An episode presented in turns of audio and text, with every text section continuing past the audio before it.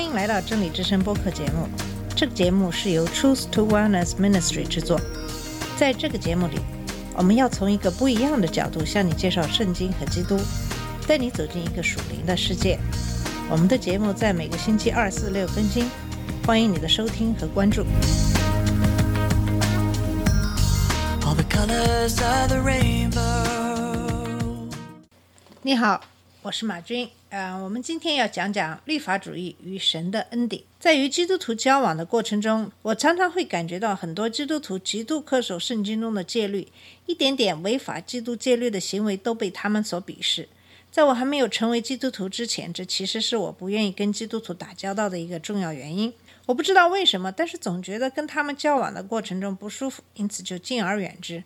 后来才知道，我所感受到的是他们的律法主义。今天我们先看看律法主义是什么，为什么我们要尽量避免陷入律法主义的罗网。律法主义是指将戒律凌驾于上帝与人之上，是直接或间接把你的行为自律和实践与信仰捆绑，从而得到神的救恩，或者在神面前显示你的公义。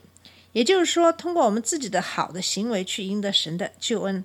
律法主义强调的是通过你的行为而得救，而不是通过神的恩典而因信得救。有的时候，律法主义也指基要派所持的观点，就是基督徒不应该从事那些被认为跟基督见证相反的社会活动，比如赌博、跳舞、喝酒、一些世俗的娱乐，或者穿一些外露的衣服等等。在旧约中有很多的律法，包括道德律法、礼仪律法。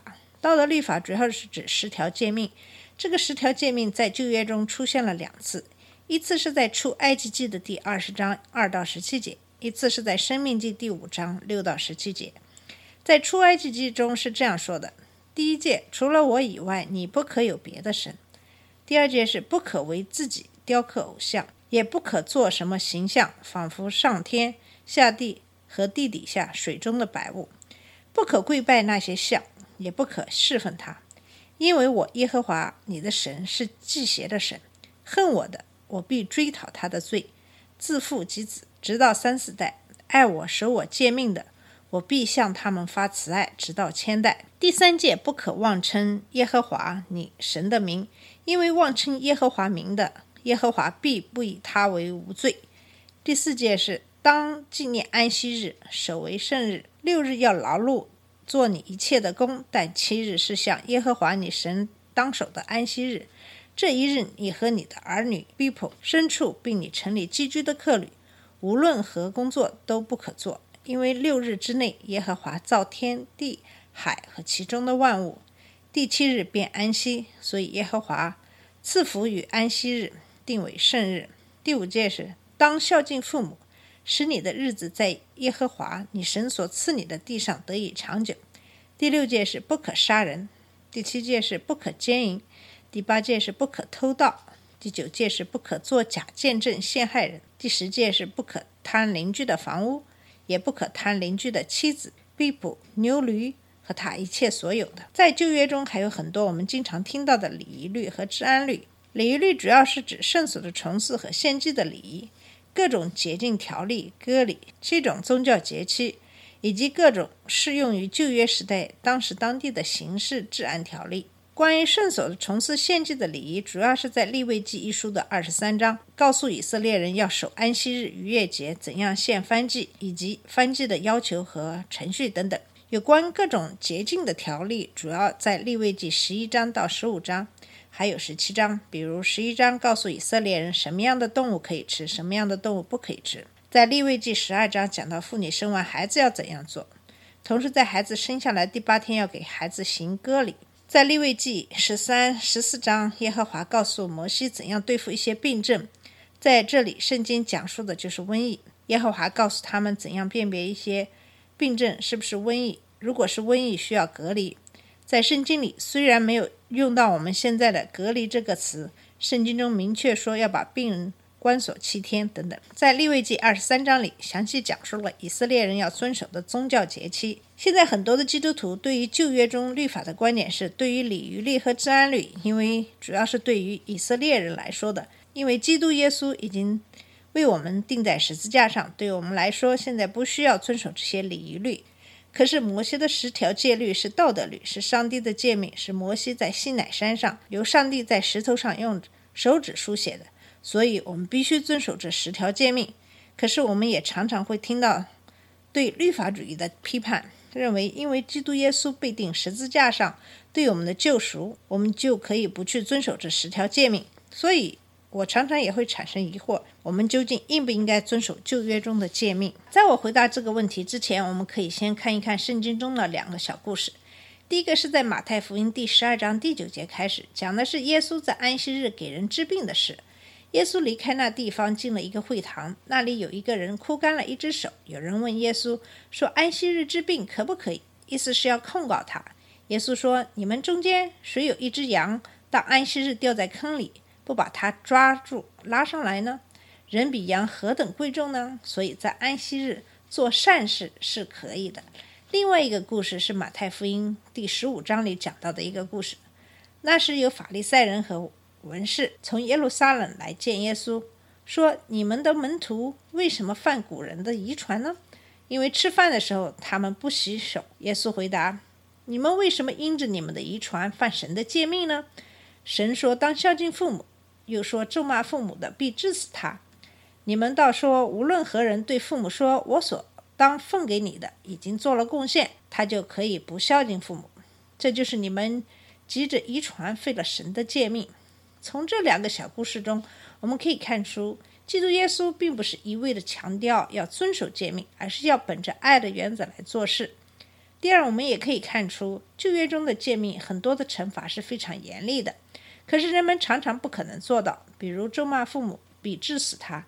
可是因为人们做不到，那么执行这些法律的法利赛人就搞出他们自己的一套法律，这样即使违背了神的诫命，也没有什么惩罚。可是法利赛人却因着他们的遗传而违背神的戒律。律法主义其实是一个贬义词，律法主义是把清规戒律放在神之上，违背了神的爱的原则。律法主义也是一种奴役形式，在加拉太第四章。第八到九节讲到，从前你不认识神的时候，是给那些本来不是神的做奴仆；现在你们既然认识神，更可说是被神所认识的，怎么还要归回那懦弱无用的小学，情愿再给他做奴仆呢？这个章节的意思是说，在我们不认识神之前，就是还不是基督徒之前，我们所遵守的清规戒律是给不是神的做奴仆，律法主义是给人看的。在加拉太书第二章二十三节中写道：“这些规条使人徒有智慧之名，用私意崇拜，自表谦卑，苦待己身。其实，在克制肉体的情欲上是毫无功效。从这个看出，人们常常通过对律法的遵守来炫耀自己的道德行为等等。很多这些行动都是在做给别人看，显摆自己的谦卑。但是，其实自己并不能克制肉体上的罪的冲动。”那么我们应该怎样对待旧约中的律法呢？其实，在新约中，基督耶稣也明确的说明律法不能废去。在马太福音第五章第十九到十七节说道：“莫想我要来废掉律法和先知，我来不是要废掉，乃是要成全。我是在告诉你们，就是到天地都废去了，律法的一点一画也不能废去，都要成全。所以，无论何人废掉这诫命中最小的一条。”又教训人这样做，他在天国里要称为最小的；但无论何人遵行这诫命，又教训人遵行，他在天国里要称为大的。这是基督耶稣所说的，他不是要废掉律法，而是要成全律法。在马太福音十九章十六节开始，还讲到了这样的一个故事：有一个人来见耶稣，说：“夫子，我该做什么事才能得永生？”耶稣对他说：“你为什么以善事问我呢？”只有一位是善的，你若要进入永生，就当遵守诫命。他说什么诫命？耶稣说就是不可杀人，不可奸淫，不可偷盗，不可作假见证，当孝敬父母，又当爱人如己。那少年说这一切我都遵守了，还缺少什么呢？耶稣说你若愿意做完全人，可以去变卖你所有的，分给穷人，就必有财宝在天上。